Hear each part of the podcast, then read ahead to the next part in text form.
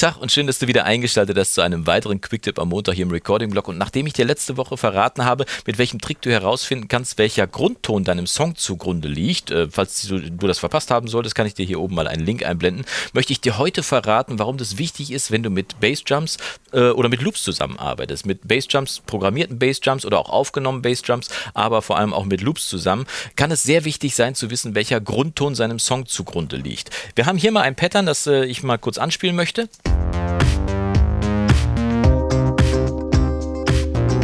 Zwei Bassjumps drin, einmal die 808 und einmal dieser Loop. Und beide spielen zusammen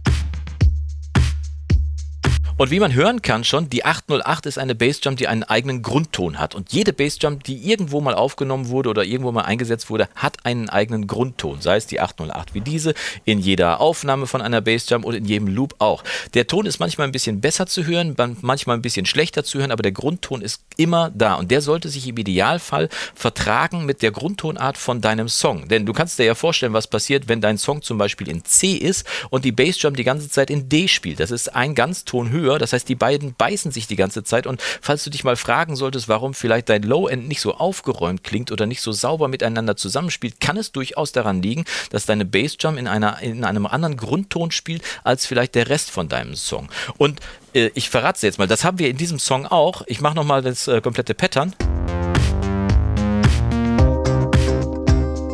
Klingt eigentlich ganz ordentlich, ne? Aber die Bassdrum hier, die 808, die ich hier habe, ich spiele sie nochmal an die klingt so ein bisschen aus, die ist eigentlich, geh mal drüber, dann siehst du es, ein D3. Der Song ist aber in C. Das heißt, die Bassdrum spielt die ganze Zeit einen Ganzton zu hoch. Und ich meine, wenn dein Bass die ganze Zeit einen Ganzton zu hoch spielen würde, würdest du das relativ zügig merken. Ne? Also würdest du zumindest denken, hier stimmt was überhaupt nicht. Die Bassdrum ist ein relativ kurzer Impuls, aber trotzdem mit einem Ton dran. Und deswegen ist es auch wichtig, bei der Bassdrum drauf zu achten, dass die in der richtigen Grundtonart ist. Wie gesagt, bei uns ist das hier C. Das heißt, im Moment spielt die Bassdrum die ganze Zeit D, eine Dissonanz im Bassbereich. Ich spiele sie dir nur noch kurz vor, dann kannst du danach auf jeden Fall hören, wie der Unterschied ist.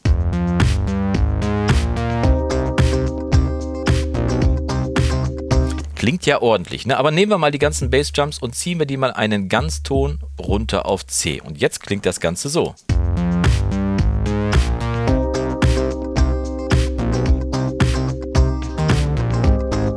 Ich finde, es klingt aufgeräumter, klarer und wenn es nicht sofort ersichtlich ist, ich mache das nochmal zurück.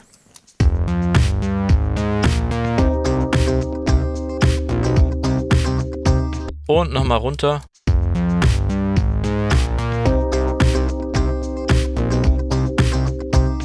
Tatsächlich, die Bassdrum spielt jetzt im gleichen, in der gleichen Tonart wie der ganze Song und alles verträgt sich deutlich besser und dann hast, hat man auch kein Mixproblem. Ne? Du kannst ja eine schiefe Bassdrum kannst du ja nicht mit dem Equalizer wieder gerade biegen oder nur kaum oder nur schwerlich äh, oder zumindest wenn sie so daneben liegt wie diese hier. Deswegen achte darauf, dass eine programmierte Bassdrum definitiv auch in der Grundtonart von deinem Song spielt. Recht wichtig.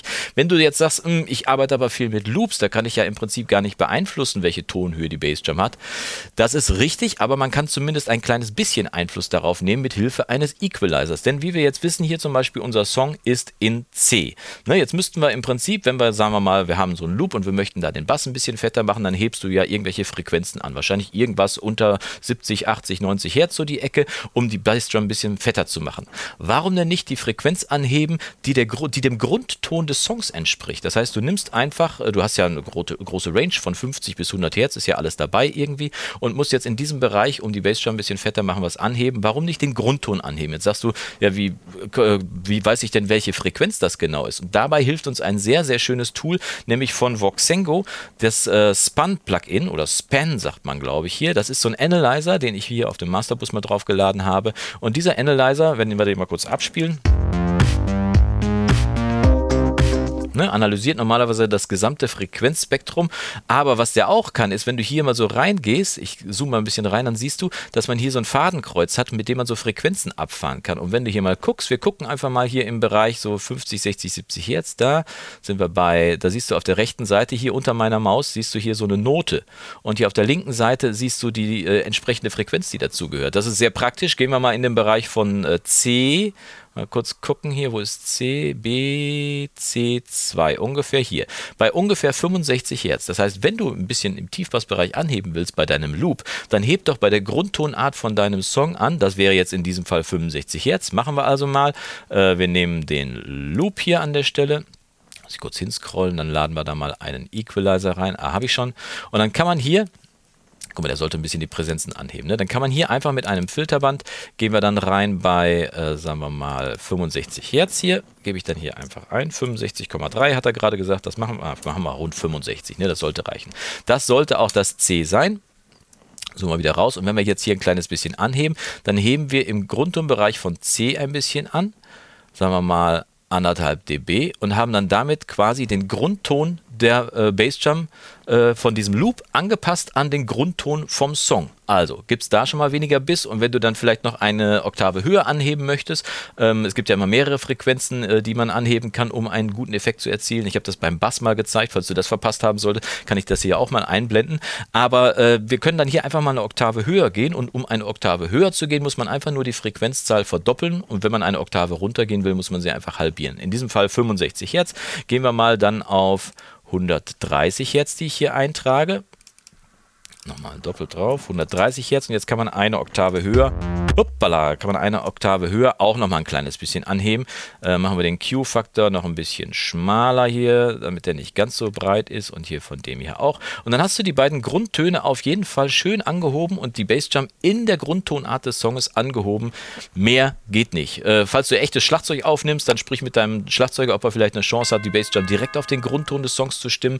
Aber so kann man zumindest bei Loops und bei MIDI-Bassjumps dafür sorgen, dass das Low-End aufgeräumter, harmonischer und klarer wirkt und das Ganze nur, indem man weiß, welche Grundtonart der eigene Song hat. Also, ähm, jetzt interessiert mich allerdings noch, hast du das schon mal angewendet? Re machst du das regelmäßig? Hast du das noch nie gemacht? Wirst du es demnächst mal ausprobieren? Schreib doch mal deine Erfahrung mit gestimmten Bassjumps unten in die Kommentare und dann können wir alle nochmal von dir lernen. Denn das sind ja die schönsten Tipps, die man hier im Recording-Blog äh, kriegen kann, nämlich die aus der Community, aus der Recording-Blog-Familie. Und äh, wenn dir dieser Tipp gefallen hat, würde ich mich freuen, wenn du mir es zeigst über einen Daumen nach oben. Wenn es dir nicht gefallen hat, drück einfach schnell auf das Video auf der anderen Seite. Und äh, wir gehen jetzt äh, in die Verabschiedung. Ich äh, verabschiede mich in die nächste Woche. Wir sehen uns bis dahin. Mach's gut und Yassou.